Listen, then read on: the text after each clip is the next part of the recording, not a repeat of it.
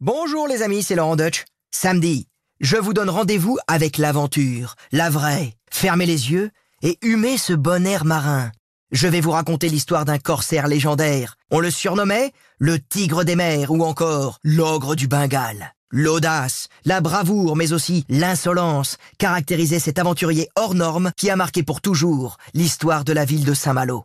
Je vous parle bien sûr de Robert Surcouf. Alors, à samedi pour ce nouvel épisode d'Entrée dans l'Histoire et dès vendredi en podcast sur l'application RTL et sur toutes les plateformes partenaires.